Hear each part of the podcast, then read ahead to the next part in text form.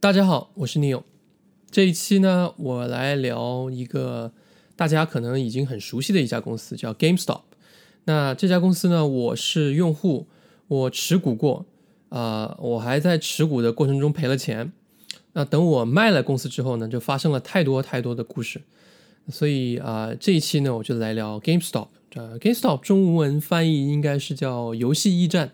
那这一期明显大家看得到，我是自己来录。所以想聊的话题就比较多，我就删减了一些，就呃集中在四个话题吧。第一个是这家公司曾经是很多很多像我这样呃随着游戏成长起来的一个用户的一个典型的一家所谓的回忆型的企业。然后第二是买过这家公司的股票啊，我还赔了钱啊。最后是这家公司在二零二一年变成了这个民营股，这个 meme 股票。呃，股这个股价涨得非常非常夸张，啊，最最重要的原因想讲这家公司的是因为，该公司有一个很值得讨论的商业故事，呃，回头看的时候呢，正是因为我踩了这一系列的雷，最后才导致我反思整个持股的过程，最后才去呃慢慢的看像迪士尼这样的公司，这样能长期跨越代际啊，这个真正能长期持有的公司。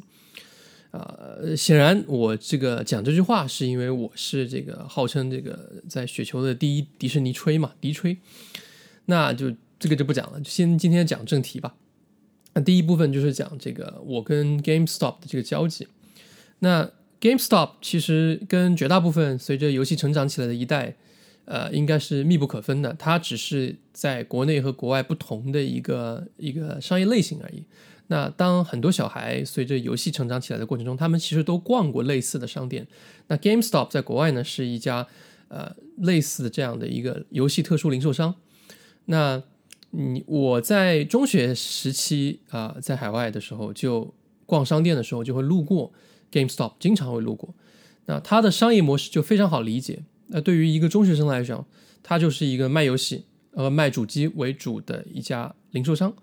那我记得路过那家游戏店的时候呢，最吸引的就是看到最新的主机和游戏贩卖的那个海报贴在他们的那个墙上，他们的那个玻璃橱窗上。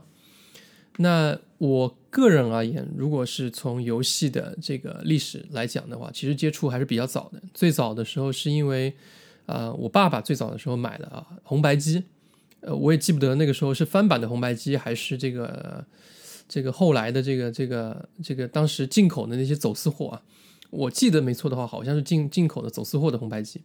那再跳跃到后面，是进入到了这个 Game Boy 时代，那个到了 GBA 时代，印象最深的显然就是那个 Pokemon 的那个金银版本，这个这个神奇宝贝的金银版。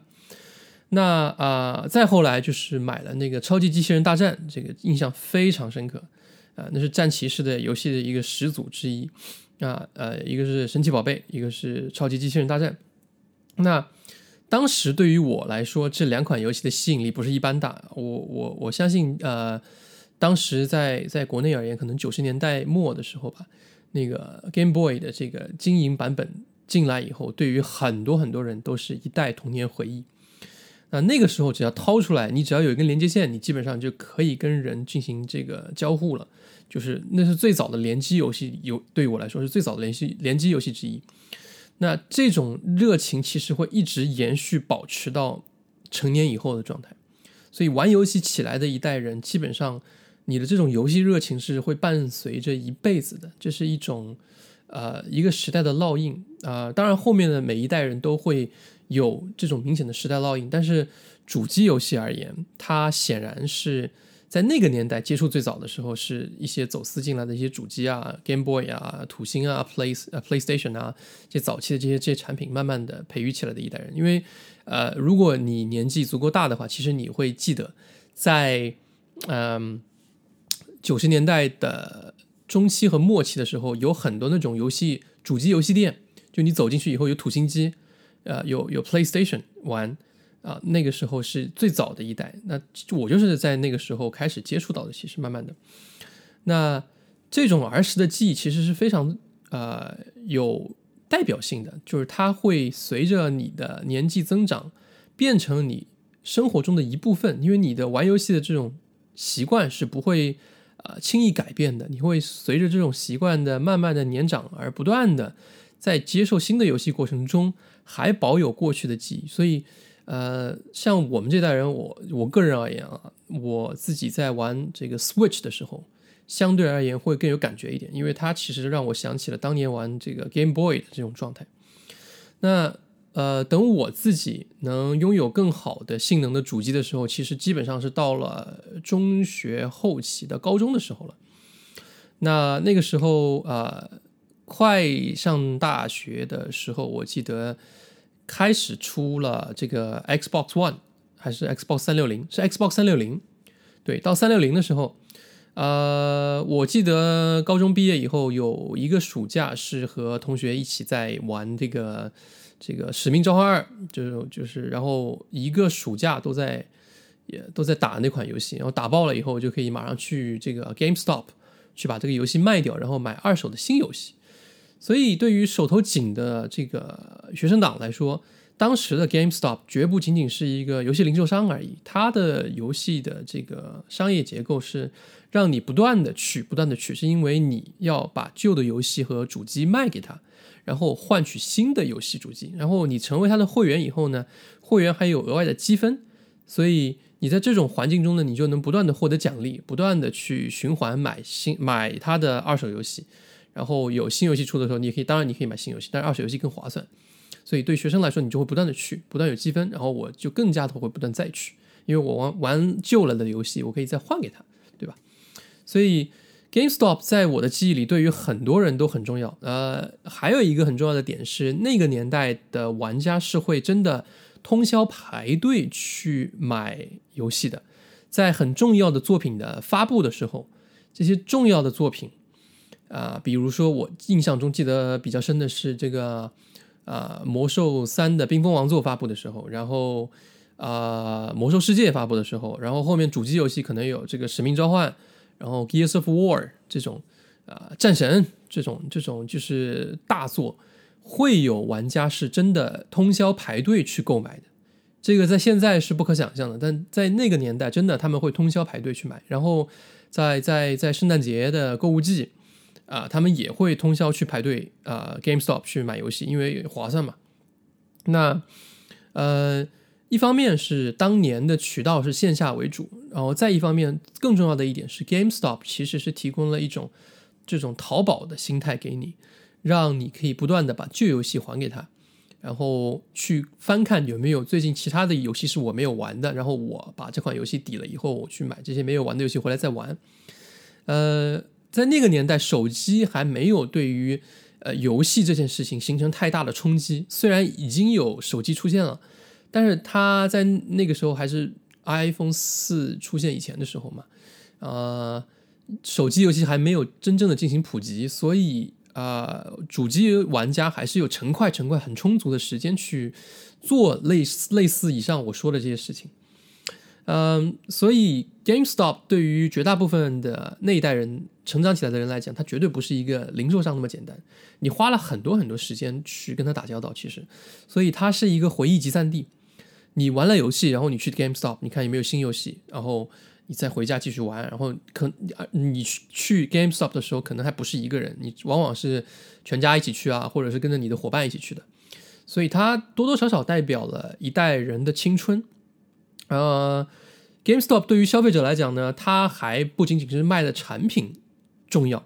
它如果仅仅是一个卖游戏的这个零售商而言的话。它还有很多竞争对手啊，有 Best Buy，有 Target，有一大堆，只要是做这个大零售的，都卖场的，它都可以做 GameStop 做的事情。那为什么它不一样呢？是因为它对于玩家来说，它提供的这个游戏的文化和氛围是远超其他零售商的。我觉得这个很重要。他的店员往往都很热情，就是他他聘用的店员是真的懂游戏的。他的整个这个环境和氛围都是为了玩家而打造的，和和和优化的，可以这样讲。那呃，他的店员本身很多就是骨灰级玩家，所以他的商品陈列啊、节假日的氛围啊、啊活动的安排啊，还有举办的一些线下活动啊，对于玩家而言都是比较贴心的，是呃这个叫量身打造过的，所以它绝对是在这个领域呃的一个独特的存在，它标志着一种就是啊集会文化那种那种你需要去排队啊，去大家一起讨论啊，什么游戏好玩啊，什么游戏最新的啊，是刚出的呀，然后。呃，是一种骨灰文化，大家是主机玩家嘛，所以都会讨论啊，去那边就有有时候甚至是线下的一些活动啊，都会在在那边举办。但是一种有着一种消费关系存在，所以我觉得 GameStop 是一家很特殊的企业。那到后来，等我开始研究这家公司的时候，作为呃一个投资者，这个就又有点不一样啊。那讲它作为一家上市企业而言吧，就是当年的游戏。都是以实体的光盘为载体存在的，呃，就跟当年的实体音乐是一个道理。所以在那个年代，你不管是游戏、唱片，还是像这种呃内容载体吧，它只有一个单一的变现方式，就是你卖唱片，或者是你卖这个光盘，对吧？就是卖游戏光盘。所以在那个年代，渠道商是很重要的，因为宣传和投放力度以及销售能力，就决定了你这个这个项目的最终回报率。一款游戏从设计、策划、设计、生产出来到最后卖掉，你只能靠那个光盘软体的这个销售量去决定你最后的回报率，因为那个年代没有别的变现方式。那后续的像 GameStop 这种二手的这种交易啊，它跟游戏公司是没有任何关系的，它属于零售商的这个这个单纯的收入，毛利很高的，因为它它不需要付你版权费，它只是一个单纯的二手买卖的一个关系。那所以在那个年代而言呢，它那个行业的产业链是很长的。你你有这么长的一个产业链，有生产的这么多光盘啊，乱七八糟的，还要有线下零售店卖掉，对吧？宣发部又是一另外一个部门，所以那个时候分钱的人就特别多啊，利润率和现在就完全不一样。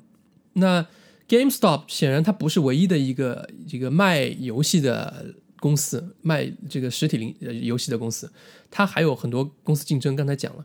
啊，那其他公司的利润率跟它比怎么样呢？那呃，事实就是就是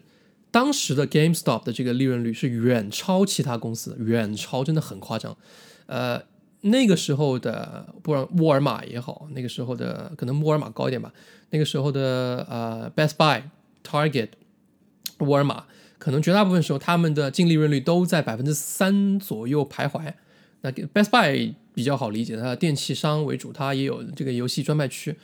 它的这个净利润率长期在百分之二到百分之三之间，啊，有时候是负的，因为这个零售行业波动比较大，有时候，啊，而 GameStop 的这个净利润率长期在百分之四到百分之五。这是一个非常非常高的利润率，因为对于这种零售商而言，高百分之一高就高一个点，其实是非常多的净利润率。那它为什么会这么特殊呢？它它的为什么的利润率会这么高呢？就是像刚才所讲的，就是它跟其他的零售商是不一样的，对它的这个消费关系不一样啊，公司提供的这种。呃，店内文化体验不一样，它打造为之打造的一个环境不一样，尤其是它的业务形态不一样，所以造成了它这个利润率特别高。就尤其是刚才所讲的二手交易的这个毛利率特别特别高，所以当它的这个这块的收入占比越来越高的时候，它的毛利率就会远超其他零售商。那它在成为这条。就是这个行业的龙头，这个零售特殊零售行业的龙头的这个路上，其实他是非常非常的懂得玩家的心的，他也啊花了很多时间精力啊去打造线下的这个整体的购物环境啊，公司文化氛围啊，这个跟玩家的关系啊，整个他对于这种呃二手游戏的这种这种啊积分系统的打造啊等等，那所以。嗯，后来我记得我又去看了一下这个 YouTube 上面老的一些视频啊，很多东西其实我当年也没有体验出来。现在我回头看，我才发现，就是他其实在这个漫长的过程中，在这个十几年长的这个时间里，他实际上是非常注重店内的技术提升的。他打造了一系列的店内的数字化系统的提升，在这么长的一段时间里，但是很可惜的就是什么呢？这些东西虽然都非常努力了，但是最后都在线上的冲击下沦为了渣渣，因为你再怎么努力去打造一个线下的这个消费体验和技术，你再怎么努力的去维护这种线下的呃消费者的关系，当消费者进行转移的时候，当你整个发行行业渠道进行受到冲击的时候，你是没有办法去挽回的，因为没一旦没有人去线下的时候，你在线下投入再多。它都没有意义了，就是人家已经不在店里去消费的话，就这一切都没有任何意义。因为作为一个零售商而言，它有两块收入很重很重要，就是直接零售的话，不是二手，二手另外谈，就是直接零售有两个部分很重要，一个是硬件，一个是软件。那它的硬件销售很尴尬，PC 往往它是不卖的，对不对？你看，它它虽然你在网你在它的网站上也能看得到它卖 PC，但是实际上。在店里的陈列里，它是不会放 PC 的，因为那些东西是 Best Buy 卖的为主，它没有任何优势。再一个，主机这个东西它是卖的，那很重要，但是主机的更新换代又特别慢，而主机零售、主机的生产商，像这个索尼啊、微软啊，他们其实都是赔钱在卖主机的，他们知道最赚钱的东西其实是把主机卖给你以后，再卖给你游戏。这样才能赚钱，就好像卖个打印机给你很便宜，但是我卖打印机完了以后，我希望你用的我的墨水盒是一个道理。呃，因此呢，游戏光盘才是真正赚钱的地方，因为硬件它的零售利润就不高，人家卖给你的这个就进货，说白了进货成本就比较高了，然后你卖出去的价格价格差很小，所以软体就是光盘才是核心。那光盘的核心之核心又是它的二手零售。因为二手零售的毛利巨高无比，在它这块二手零售的这个边际成本是很低的。我把游戏收回来的那个成本是很低的。我你我五十九块钱卖你的游戏，我绝对不会五十九块钱收回来，我可能是二十九块钱收回来，或者十九块钱收回来，然后我再以三十九块钱或者四十九块钱卖出去。而这个中间呢转换成本又非常低，因为每一个这种二手游戏是不需要一个仓储和运输的，基本上你基本上是靠一个比较密集的布点。去完成分布式的仓储，来完成这个事情，所以这个事情就毛利率巨高。那当然，这个事情并不是只有他能做了，但是他做的好，就是像刚才所讲的，他有很多的努力去让他这个事情变得更加的顺理成章，让玩家更愿意去他的店里去进行消费。为什么当年我去这个把游戏拿到 GameStop 去换呢，而不是拿到 Best Buy 去换呢？对吧？这是有原因的。很简单，就是因为它提供的服务更好，它更像是一个为游戏而打造的地方。我我更愿意去那边，而不是更愿意去 Best Buy。呃，这家公司在这个成长的过程中，其实大家都知道它的问题，就是大概在二零零六年的时候，啊，那个前后吧，就已经有第一波人唱衰它了，因为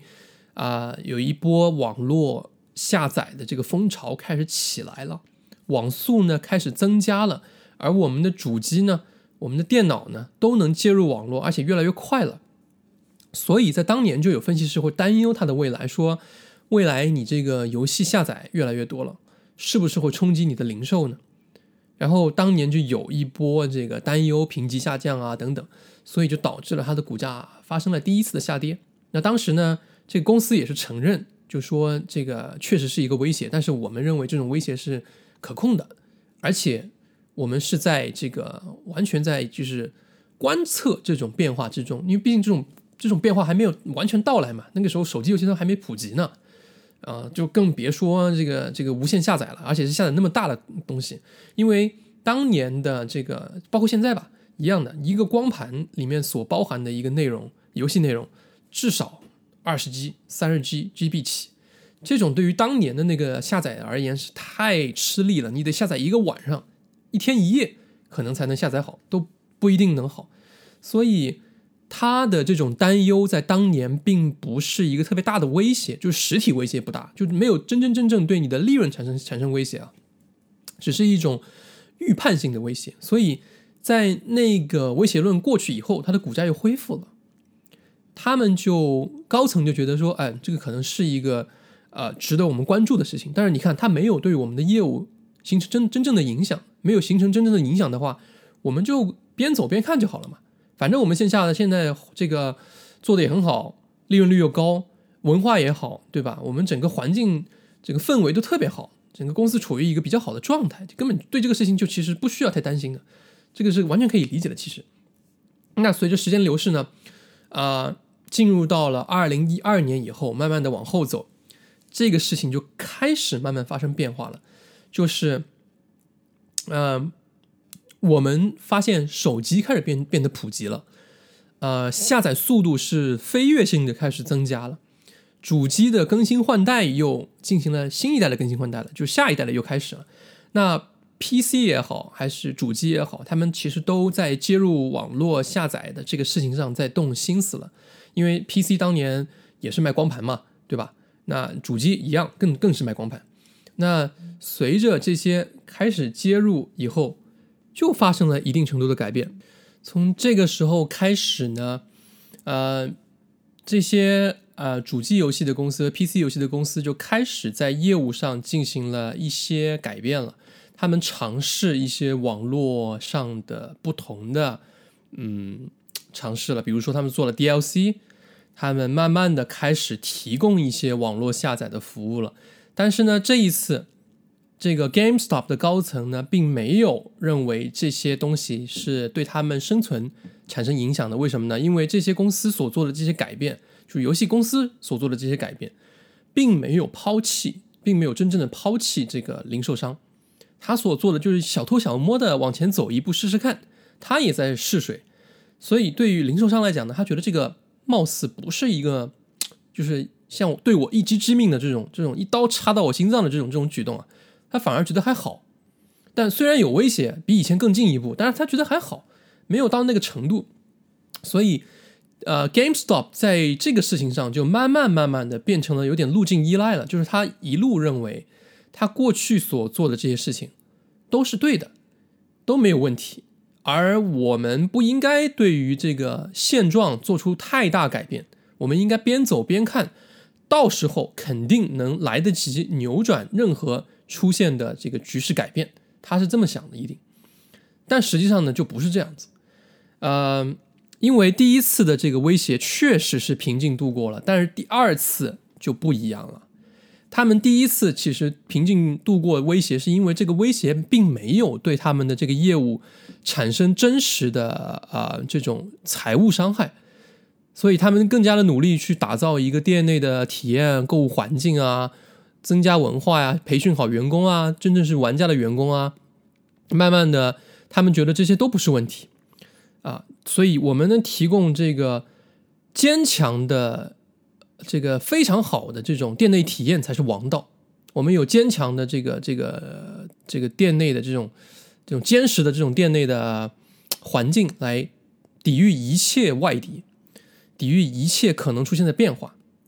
但这也让 GameStop 其实错过了非常非常重要的转型时机，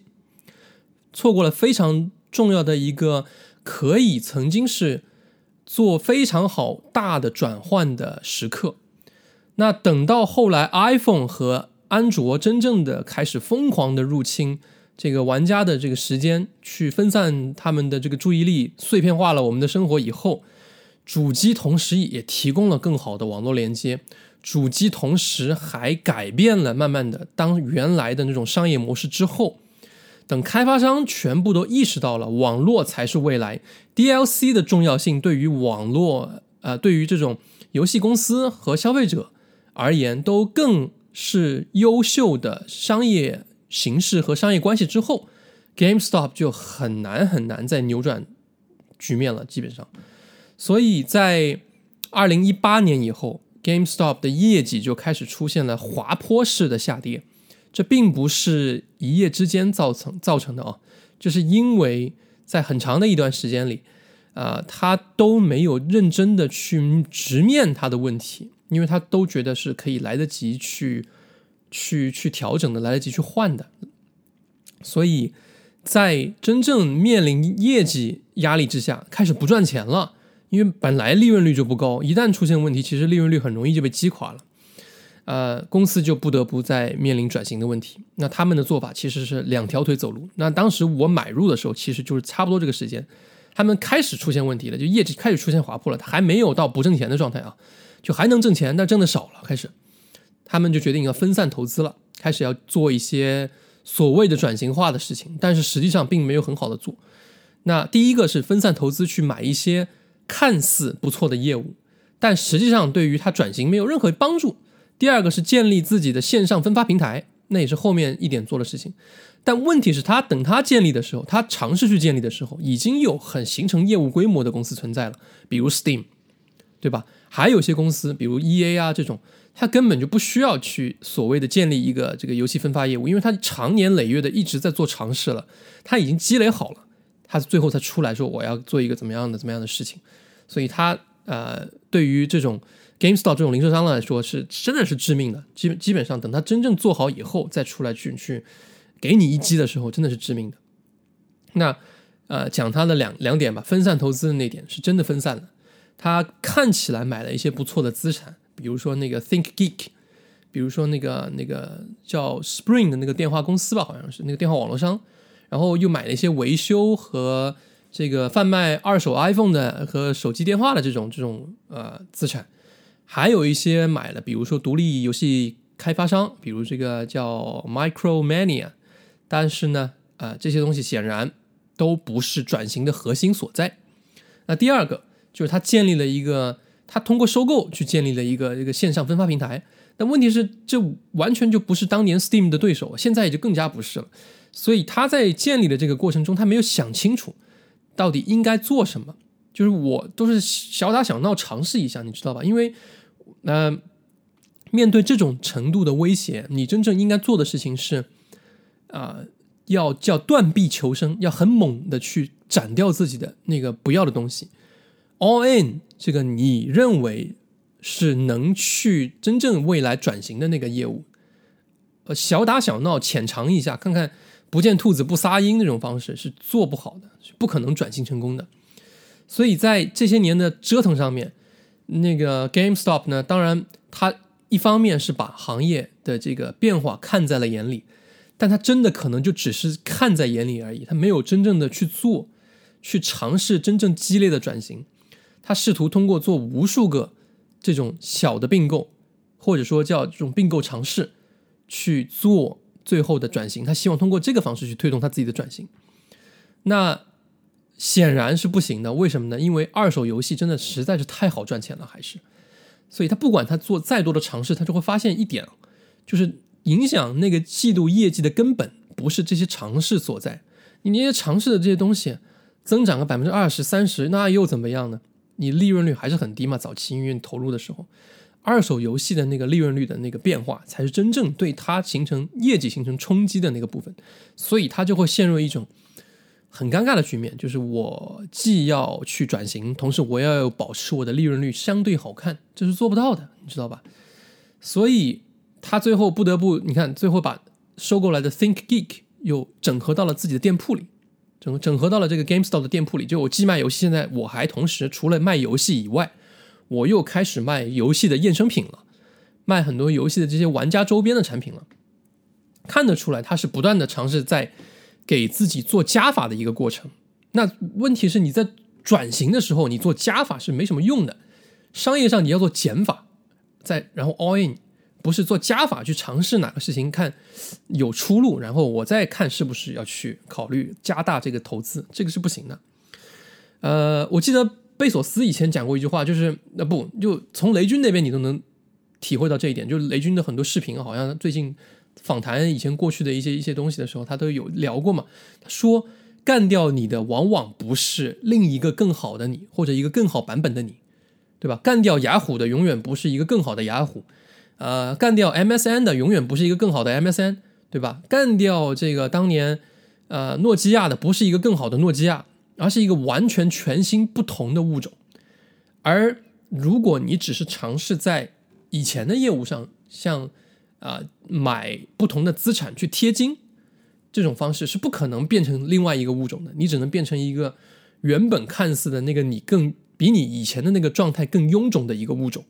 而不是一个全新的物种，所以你就没有进在真正的进行转型嘛？那 GameStop 就是陷入了这种很困难的危机之中。那你会说了，嗯，怎么办？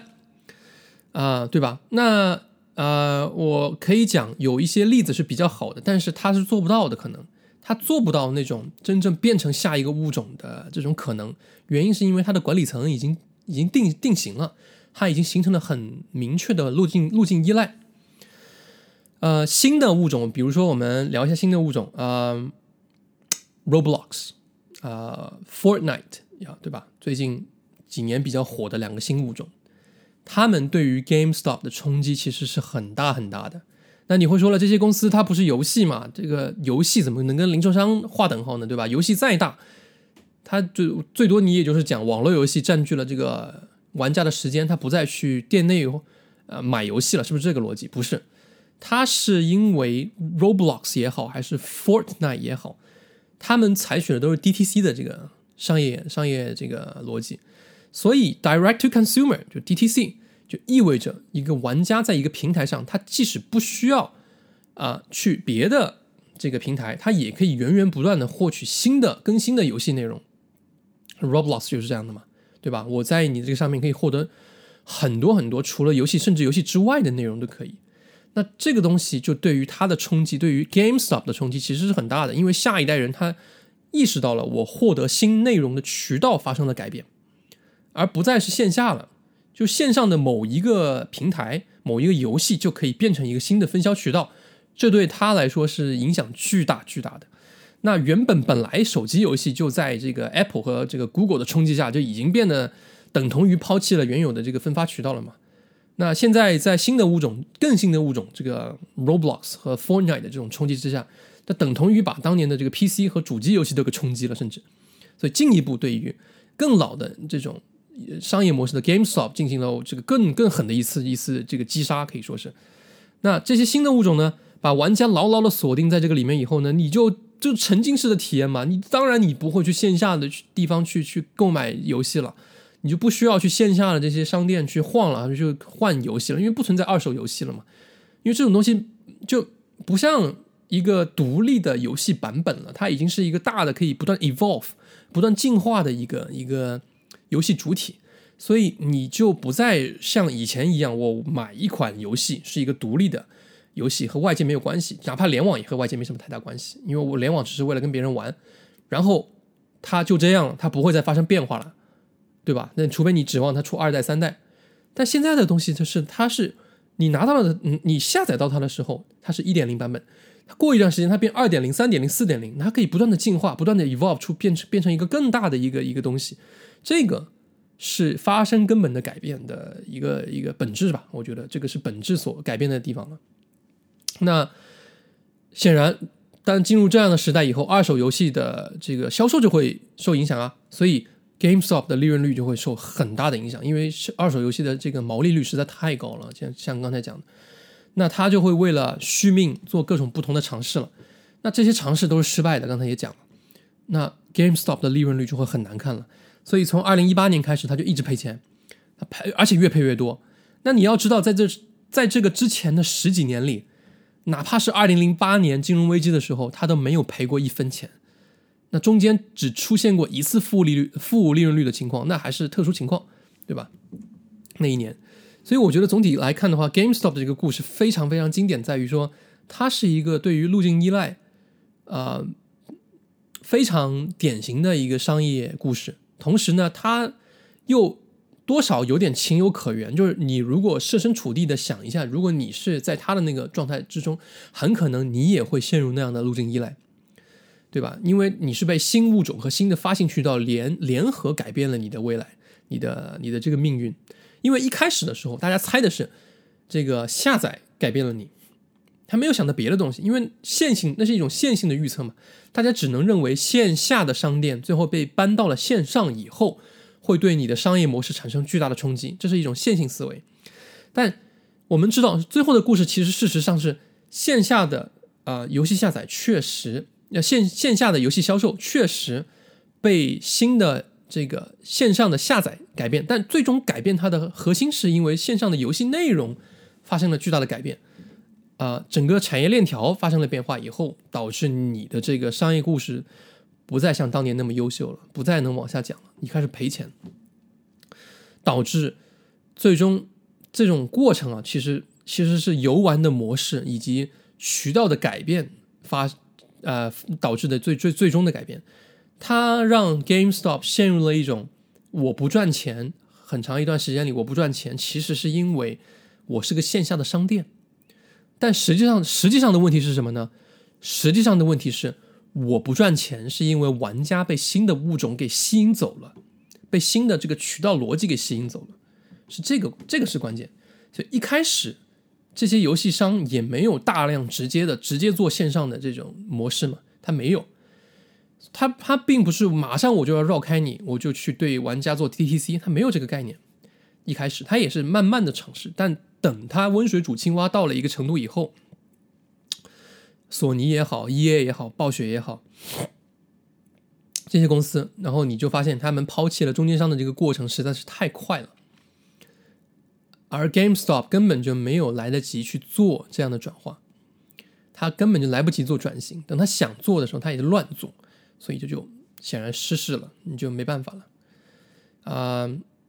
，GameStop 的原有优势呢，确实它真的是优势，它真的跟当年的所有的公司比，它都是很大的优势。但是当人们不再去线下消费以后，你这些优势就荡然无存，你做的所有努力都化为乌有。这是他陷入窘境的根本。嗯，到了二零二一年，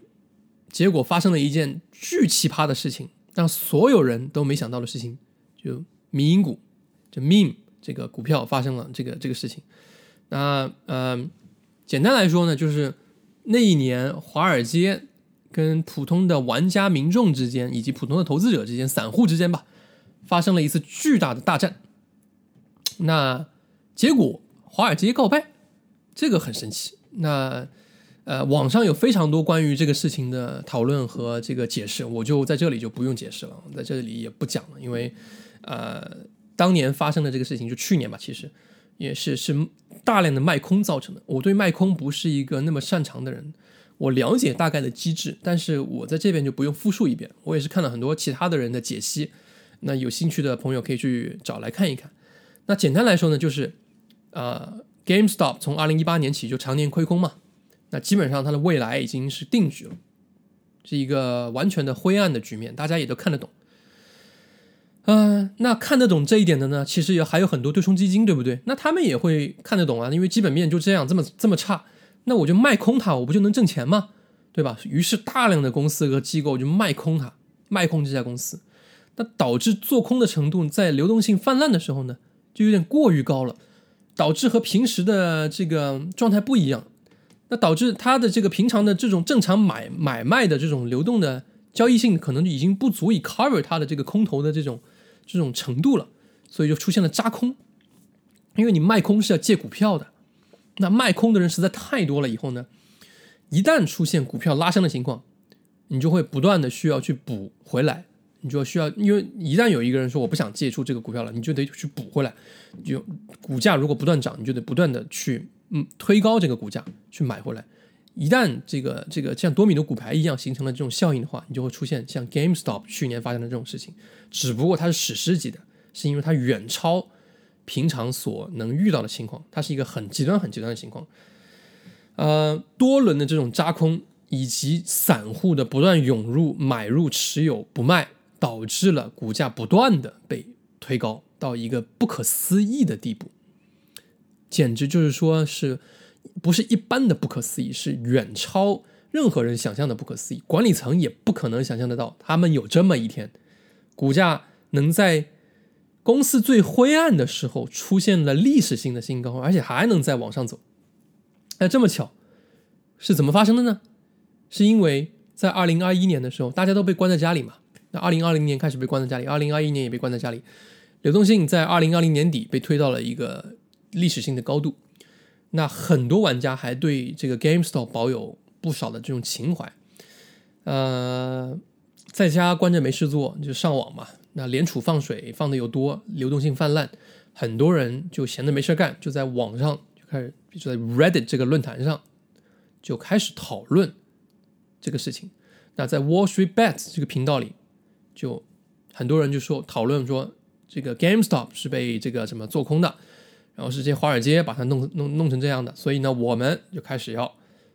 组织起来对抗他们，我们就买买他的股票，支持一下，对吧？买的也不多，可能一个人就一千块钱，大家支持一下。但是我不卖，我买了也不会卖。慢慢的，人越来越多聚集起来以后，形成了一个巨大的散户买入力量，啊，就诞生了这场世纪闹剧。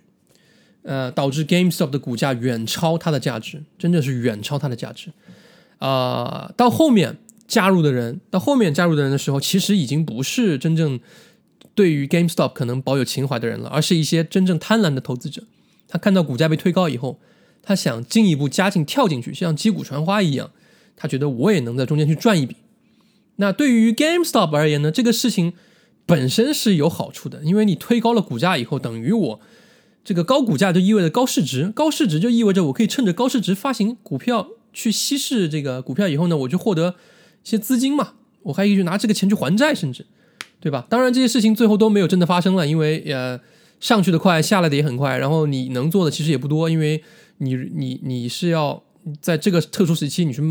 啊发行股票以及卖股票或者发债的话是很难的，因为毕竟公司基基本面就这样，然后也有很多监管的这个限制。所以这个公司，我认为还是不可能咸鱼翻身的。这个上天的这个股价，果然也像当时预估的那样是跌下来了。但是没想到的是，它保持这么高的状态这么长时间啊，有点让人觉得不可思议啊。当然，这是一个很特殊的时期发生的很不很特殊的一个事件，是很贪婪的一个故事，就堪比当年这个，我觉得都已经堪比当年这个这个郁金香的这个事情了。我觉得有点那。呃，说个题外话，说个题外话。那最近我看到这个 GameStop 这个新闻的时候，居然有店员是这样抱怨的。他没有抱怨这个公司的这个状态不好，他也没有抱怨业绩不好，他抱怨的是什么呢？他抱怨的是他们总被要求照看家长的孩子，就有很多这个家长进来逛一下以后就走了，但是他们的孩子不走，所以他们就变成了他们要当像保姆一样去照看孩子。这个让他们很有产生了很多抱怨，产生了很多这个投诉，就是员工之间会会抱怨啊，以及他们对公司总公司会有投诉，说为什么我们要做这样的事情？那这个另外反映出来什么事情呢？我认为啊，恰恰说明管理层仍然还处于一种路径依赖之中，他真的是不得不保持当年的那种服务状态跟文化体验，所以他要求员工甚至要去照看这个。这个消费者的孩子，就你来买东西，我连你的孩子都要帮你看，就我的跟你的关系已经好到了这种程度了，对吧？当年你是玩家，现在你有孩子了，你玩家作为有孩子的玩家进来逛店，那你突然去了别的地方，我还要帮你看孩子，是不是挺有意思的一件事情？那显然我想说的是，GameStop 说回来啊，他没有放弃，他决定要转型，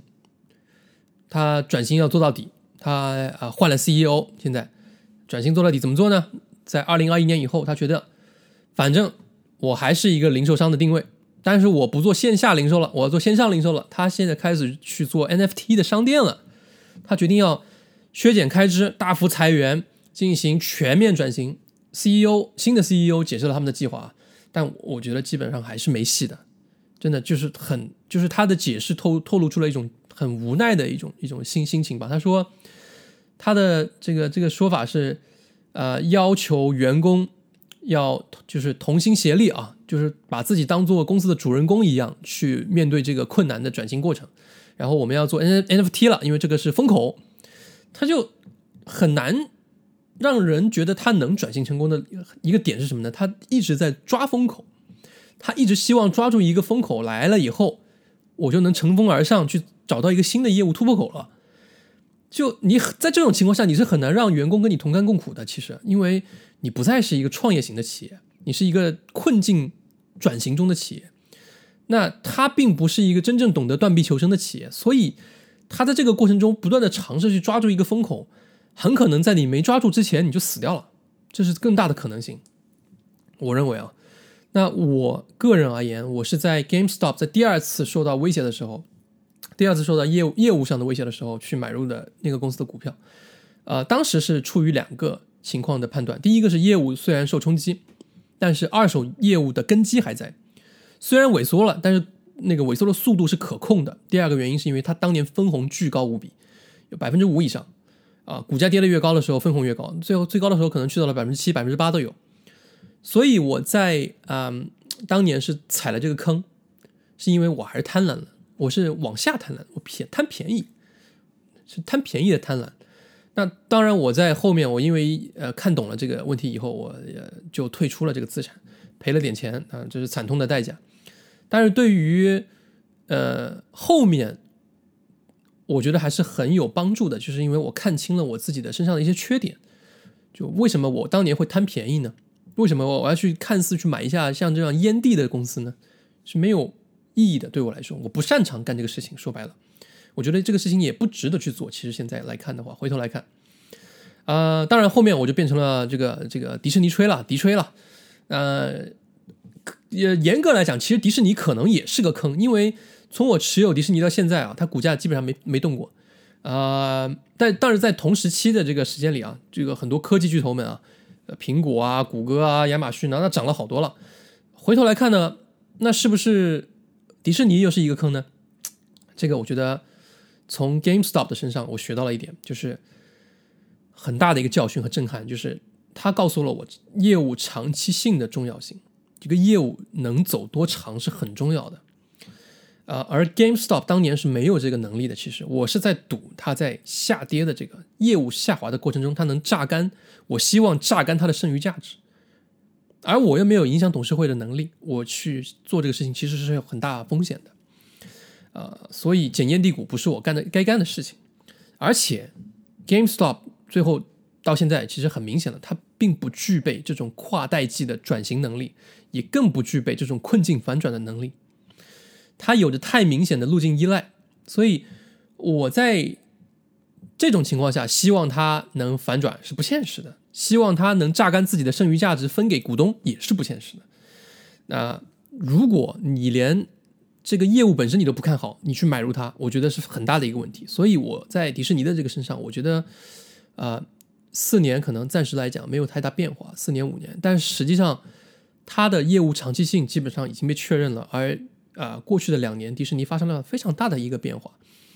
啊，我在之前的节目里也讲过，就是它的业务长期性已经基本上能被确定了，它的公司的跨代际的能力也被确定了。我觉得这就很重要。这是一个真正能穿越时代的公司，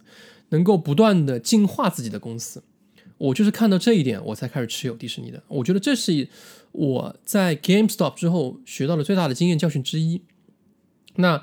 那迪士尼当然短期遭遇了很多问题了。那呃，但是它这些问题其实都慢慢的在迎刃而解，一个结一个结的在慢慢解开。我觉得大概率它是能跨入下一个十年二十年的。但显然 GameStop 当年是没有这个能力的。呃，现在来看，它别说十年了，它可能五年都撑不过，它就要破产了，就重组了。所以回头来看，我觉得 GameStop 是一个非常非常有意思的故事。那这家公司曾经拥有过的辉煌和它其坠落的速度之惊人，以及后面出现的这个迷因股的这个事件，往往是让人觉得人生真的是一件很神奇的事情。你往往猜对了一个事情，你猜对不了另外一个事情，你更猜不中它过几年可能会发生什么事情，尤其是这种公司。所以。啊，就像上上前面几期讲的一个一个一个概念啊，就是选择高概率的事情、大概率的事情，对于你来说，对于投资者来说非常重要。而呃，其他事情你基本上你是猜不中它的结局和结尾的，你有时候会变得特别好，有时候会变得特别糟糕。而你就是不希望让自己陷入这种局面，而不断去研究。谢谢大家，这一期就讲到这里，拜拜。